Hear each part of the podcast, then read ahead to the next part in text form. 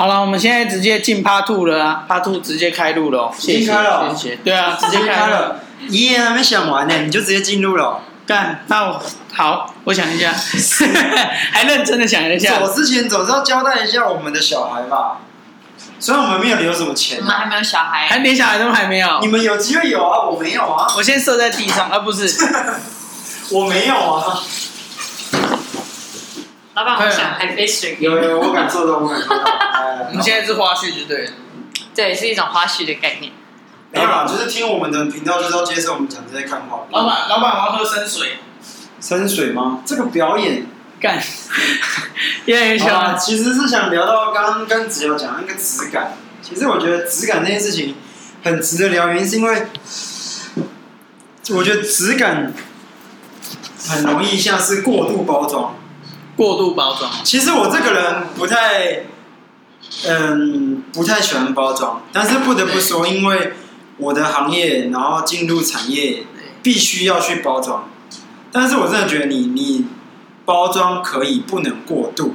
什么叫做过度？那就是呃，太太浮夸。嗯。讲白了，如果以咖啡馆来说好了，嗯。大大小小的店都有，那你为什么要把可能，例如说装潢上搞得很浮夸？例如说我把我整个墙面，例如说我讲的很夸张，就是直接用真的大理石去用。嗯，通常大家都会贴假的，或是或是用一个氛围。可是为什么你要去弄？像这样就是过度浮夸。那那再加上他们会直接去找那种呃很顶规的室内设计师，然后硬要把那种。不是这个产业的东西，却套入一些非相关的设计理念。例如说，我把一些呃新都跟大楼的那种接待大厅，嗯，就直接套入到咖啡馆里面。哇，很硬，确实是有啊，因为它就可以弄出一种哇，你好像感觉，很你好像很有设计、很有文青的那种，嗯，然后里面却莫名其妙的跑出一个咖啡机，嗯，不会说这样不好，真的是一个很新创的想法。可是我会觉得。有点格格不入，对，当然也不是说叫你什么都旧旧的才是咖啡店，是你应该要有你的想法，把这这间店照着你的想法拼凑出来。嗯，那为什么会有一些南部的店，他们可能真的没什么钱装潢，自己装潢，但是你会感受到那个温度跟那个灵魂是一样的道理，因为他们是有用心在把那一块地，把那一块店面放入他们想要的感情的里面。对，只是说真的，可能面手边没那么多钱，或是装潢到一半就那样，那可能就是先那样，嗯、先先营业再说。哦，所以我觉得，你当然可以找设计师，你也可以花很多的很高级的材料。可是如果你过度浮夸的时候，讲白就是你在一个品牌上不断的重叠太多东西在你的品牌上，我们到底要拨开多少层才看得到你的灵魂？啊、所以我们看到的时候是一个很漂亮的品牌，没有错。但是看不到灵魂，就跟刚刚子瑶说的，看不到看不到灵魂。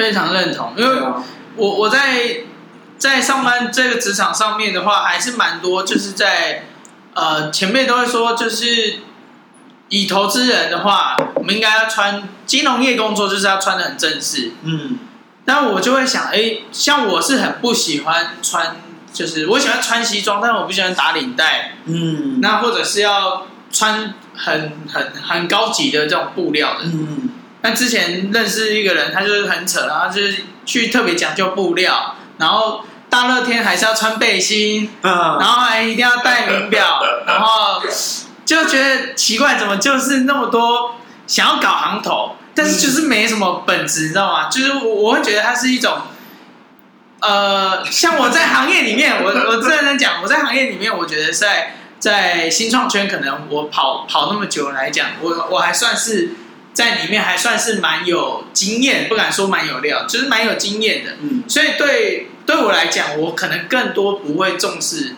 这个行头。到现在，我可能是啊、呃，有想要做西装，但是又觉得干做了西装好像没对我实际上本身的效益没那么大。我或许更多可以拿那些钱来呃，请新创喝咖啡啊，请吃饭啊。然后更了更多了解他们的啊、呃、创业的经历或想法，想法那可能还对我比较有用。嗯，搞行头真的是就会像你说的，嗯，我会比较没有那么兴趣。但我觉得就是其实人是视觉动物，所以他会对第一印象非常的重要。对。对那所以如果说你今天穿的很邋遢或者是什么，那会让人家没有办法，就是可能不会想要跟你接触。这个对，这个我也蛮认同的。第一印象，第一印象真的很重要。对。所以我觉得也开始很多人在呃有去注意自己的形象问题，或者是你的。呃，你的言语在什么场合下，什么话该说，什么话不该说？对。可是我觉得，我还是觉得形象注注意是要的，但是不要过度。我觉得这样就好了，因为你、哦、你只要过度了，很多事情过度，对，你只要过度了，你就会自己产生出那个隔阂。讲白就是，就算你不讲话，人家也不想接近你，会不敢接近你，而不是不想，嗯、是会不敢。嗯、那。就算他今天真的很虚心受教，想要跟你请教一些事情，你只是因为这个样子制造一点隔阂，他就变不敢接近你的时候，其实我觉得对于人跟人的呃交际上会有一点可惜啊，因为我觉得多认识人是好的，对，在本质上是好的，所以我觉得如果只是因为你的一些自己的一些过度执着，呃，错过了一些机会的话，那我觉得这就只能说是个人问题了，没有办法，对啊。嗯所以，我我们还是蛮重本质的，就像大家看不到我们的画面，我们只用声音录是是一样的道理。嗯，你看不到我，本质是本本质真的很重要。对，但是就看大家怎么去想本质，因为本质就是一体两面啊。对，它只有好跟坏，它绝对不会有中间的。所以，呃，在中间生存的人，他会非常的焦虑。嗯，你会犹豫你做的事情到底是对还是错。到后面你就会，我不做，算了算了，不要。例如说，可能做生意方面不做，那我就换工作、换跑道，或是这样做不喜欢，什么都不要。到后面就开始做自己以前讨厌的事情。对，所以我觉得有的兼职本职的不多啊，但是大家可以去挖掘一下，因为台湾还是很多人辛苦的。所以我们要坚持本职还是蛮难。我怕我之后放。我现在电脑可以剪辑哦，到时候我把画面剪上去，我怕大家是因为我帅气的脸孔，然后才来看的话，那对我来讲比较困扰一点。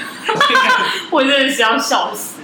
不过我刚刚其实听你们在讲本质，那不是在讲质感这件事情，我马上真的就联想到本质这一件事情，就是你在用一个品牌一个东西的时候，你是用什么心态去使用它，然后。呃，不是过，就是过度包装，有时候是有一种求好心切啊，或者是怎么样？我觉得是在一个舒服自在的状况底下去使用它，而不是有一种有点勉强自己，或者是有点太放纵自己的方式去使用它。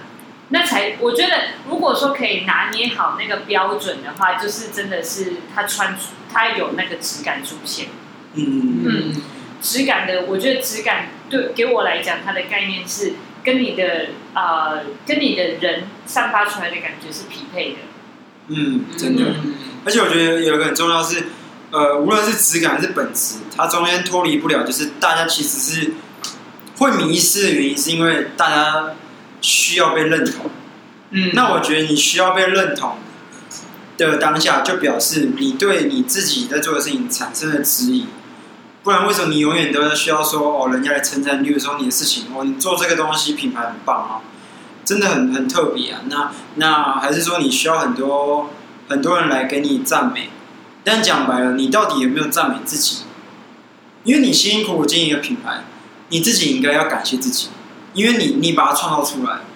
那如果你都一直怀疑自己，那到后面，我真的觉得不如就不要做。嗯，对。其实很多人在做品牌，会一直想说，我品牌上面流量什么时候可以爬到像网红一样一百万、五百万，或是马上过十万，还是说每天都有人可以来按你赞？这讲白真的很重要。我不确定啊，也许我现在当老板，我有时候也会看一下这个按赞数很多的时候，我会开心一下。可是我会觉得，大家抱持什么心态去按你这个赞，跟什么样的状态下去看你的品牌，你是看不到的。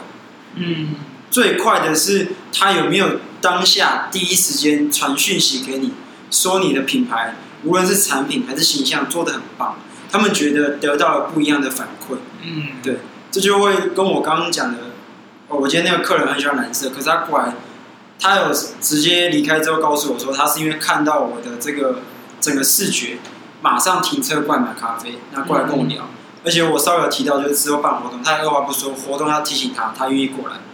我都还没说什么活动，他就说要过来，我都还不用行销。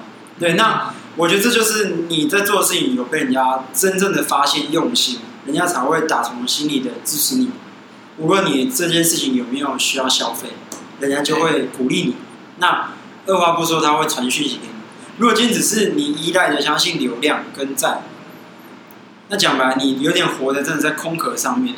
嗯，流量可以用买的啊，对啊，你可以买给自己看爽的啊，对吧？嗯，那你也可以叫亲朋好友帮你洗一下，应该一篇一百个赞，应该不会很困难啊，对吧？所以我觉得。到底大家把自己的品牌用什么心态去面对大家的时候，我觉得这个真的很重要。嗯，因为我还是看到有很多人店可能经营了十年，IG 人数没有过一千哎，嗯，可是他开十年了，他没有倒哎，那你有没有看到他背后付出了什么？你不能只是看网络啊，嗯，你有没有认识他？你没有的时候，你为什么要说这么多批评？你应该要保持给人家一个基本的尊重。嗯，你不喜欢。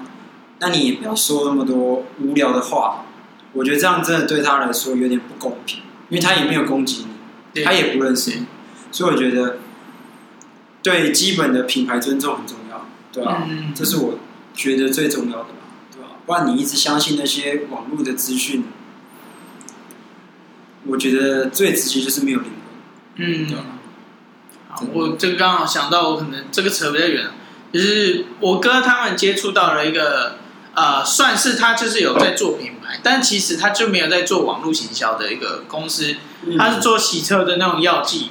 嗯，然后我哥去帮他们接触之后，就帮他做影片，然后帮他们做网络的行销。嗯，结果最近达成的销量还不错，就是他们之前一个月的营业额，我哥开始网络行销之后，一个礼拜就达到了。嗯，就是如果用整个月来跑，可能就是四倍去算。嗯，但我觉得可能不会每个礼拜都这么有功效，可能。呃，三倍，我觉得两三倍肯定会有的。嗯，那我觉得这个就可能跟刚才讲的又有点，我不知道是不是有有有雷同，又有有一些差异。是，他是不是在当中也是帮他，就我哥这边也是帮他拓展的，而不是像一般什么暗战那样，他更多就是让更多人去看见，然后去了解这个品牌，然后去去熟悉，然后我哥更多是。分享这个品牌的好处，然后怎么样去用？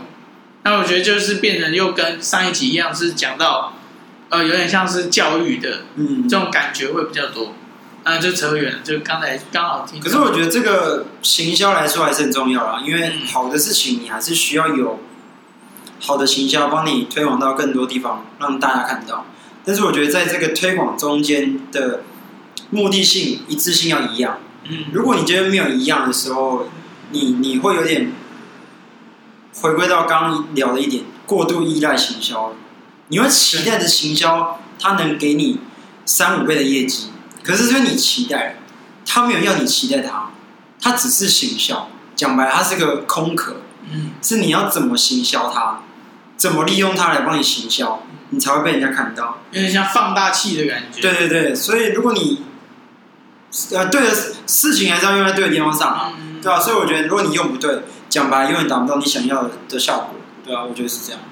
我刚刚是在想质感这件事情啊，我觉得他是去思考说，你到底有没有认真的去展现这个品牌，而不是随便乱斗一个东西。对对对对对，嗯、这个是。对，我觉得很多很多品牌在宣传的时候，其实。嗯，比如说，我觉得很多一般就是普通，我们现在在 FB 啊什么的，很常看到的电商平台，他们很容易就是落入一种迷失，呃，算是迷失吧。我觉得就是比如说价格竞争啊，或者是什么，嗯、那那一个让我们的让我们消费者的感觉就是它是没有那么有质感的，因为它没有灵魂在里面，它没有很用心的在经营它这个品牌想要带给人家的感觉是什么。嗯，那我觉得真正的质感是它可以。就是回到我们上一集可能谈到的，他这个品牌有在跟我们对话。嗯，对，所以我觉得那个质感的概念会给我一种是，他有没有很专注的去呃想要展现他的品牌的精神，而不是只有单纯用我们一般的行销工具，可能因为行销工具，我觉得它是一个补强的概念，嗯、就刚刚讲到的，它是一个扩大器，嗯、但是很重要的是你要拿什么去扩大？对，就行销是有点像一到一百，但是你的精神是零到一，嗯，对。那从零到一这个过程，你如何坚持？我觉得那很重要。对，然后那那个坚持就是质感的呈现。嗯，因为可能只是零到一，可是可能就需要花你一辈子的时间，嗯，还不见得走得到一。对，那行销工具它可能快速可以达到一百，但是前提就是它在短时间内帮你做到这个效果，但只是效果结论就是最好跟最坏。没有别的了，嗯，对，所以我觉得你前面的基基本的基本功有没有先打好？打好，对，很重要。那人家第一时间看到，就是看到你最好跟最坏，没有别的了。对，所以你你会接受的结果也只有最好跟最坏了，对啊。嗯，所以如果你前面都没有把你的心思、你的灵魂放进去的话，讲白了，人家看到就是一个最裸露的你，最糟糕。嗯，嗯，然后你的缺点。公开的被人家攻击，讲白就是自找的，你没有办法抱怨，因为你前面没有花心思，你为什么要抱怨人家不给你这个机会？所以我觉得没什么好谈的。所以我觉得只是看大家怎么去看待行销工具，因为它终究只是工具，它不它不会帮你说话，对，是你怎么使用它而已，对吧？所以我觉得这就这是现在的问题吧，就跟前阵子 IG 很流行一个排版游戏。大家好像排版都因为排版很吸引人，那会吸引大家去看这个品牌在卖什么。嗯，那里面有一个很常见的东西叫做边框。那前阵子很流行，好像每个品牌都套个边框。嗯，那我那个时候在我品牌刚创的时候，其实身边的人也有相同属性相同的咖啡的品牌的时候，我就觉得大家都用边框，我就不想要。其实我现在就是人家做什么，我就是不要。那也许人家说你这样有点。有点犯贱，好像做一些人家觉得不好的事情，啊、对，就人家觉得就是不好的，帮你过滤，你硬要去做。可是我就觉得每，每每个 IG 打开的排版都是边框的时候，难道你们消费者不会觉得很无聊？永远都是旁边都要加个边框，只是换个颜色而已。那我认为真正有有经过心思排版的的整个排版是一幅画。嗯，那这个东西是。你要真的点开之后，你才看到。所以我觉得，与其你要套这么多人家做过的事情，我宁愿就是你每一个都是你用心去写一篇文章。也许你的排版不漂亮，很丑，那我也不知道你在排什么。你可能就是我想发就发，随便发，我也不看哪一个时间大家会用手机。所以我会觉得，你们用心是在你短短的那些文字当中就可以传达给大家的。对吧？我觉得这样来说还比较有意义一点，对吧？嗯、那我觉得漂不漂亮就只是过度包装，真的是过度。嗯，我觉得就是认真的把这个品牌的。认真的把品牌这个概念、精神传递给人家知道，然后我觉得这就是质感的呈现。嗯，因为呃，它我觉得质感就有点像是树干一样，如果你没有把那个根基打好的话，嗯、你剥开那个包装之后看到这是空壳，对，对，对，那你其实你经营出来那么多的粉丝或者是什么，他会因为这样而流失了，那可能就是会导致很多那种一头热。嗯、就是可能大家一阵子很流行什么，然后突然不流行了。对，就是因为大家拨开发现这里面是根本什么都没有。嗯嗯。嗯，所以其实另外一个想法也是，那一些会选择一直去看这些迷失的人，其实当下他们也是没有看清楚真相啊。对，他们一定要拨开到最后才会知道到底你在经历什么，或是也许他到你实际店面。发现哦，原来你本人跟品牌怎么会有落差的时候，他开始你就会流失掉了。嗯、对，那就会发现好像串联不起来。你怎么上面讲的跟你实际做的好像有落差的时候，感受不到那个热忱、那个用心。怎么品牌上有，本人没有，或是本人有，品牌怎么会没有？嗯，那我觉得这是应该要互补的，两边应该都要有。对，所以我觉得。这就是现在大家一个通病吧，我会觉得是通病啦，对啊。我觉得他他更多，因为这个在我的产业有遇到这样的问题，就是很多新创的这种做资本创业，他们也会比较忽略掉去做更重视本职的事情，所以他们在呃，因为资本创业基本上就是要靠着融资，然后来让自己的企业可以更快速的成长，嗯、那就是会像我们刚才讲的，我们一件事情如果刚成立这个品牌。如果在还没基底打好之前，你马上用放大镜，也就是投资人把钱投进来，你马上快速的去烧钱，很快就会让人家发现啊，你是一个很赔钱的项目，嗯、或者是哦，能更快了解到你这个项目的呃用钱的方式可能是有缺陷的，或者更多是你可能是没经验，你没想好的，那都会影响到，就是真的会像刚才所讲的，如果只要放在心里照。本质如果是有问题的，还是蛮容易就被看出来。对，那我觉得这都是，如果是要讲，我觉得它更多是，啊、呃，大家可能我我自己会认为是没有去做更多的功课，或者或者说他太投入在自己想要做的事情上面，啊、而而不去去思考说他真正的本质是什么。比如说，真正资本创业的本质，其实。不是把这个业创成功这么简单而已，它更多是要让投资人让能够有回报。嗯，它是一个，因为你拿投资人钱，你就是要做的更快，然后还给这个人的，让他有回报。对，让他有点利润。这才是真正，不然基基本上就像我们这样子，呃，我们自己掏钱做，然后自己默默的能够赚钱，这样子的创业其实也也不一定会有有这个更差的效果，因为我觉得它更多就不会有。对于投资人的压力，因为你有投资人压力，一个就是想你要如何快速的把这笔钱花光，还要花的很有效果。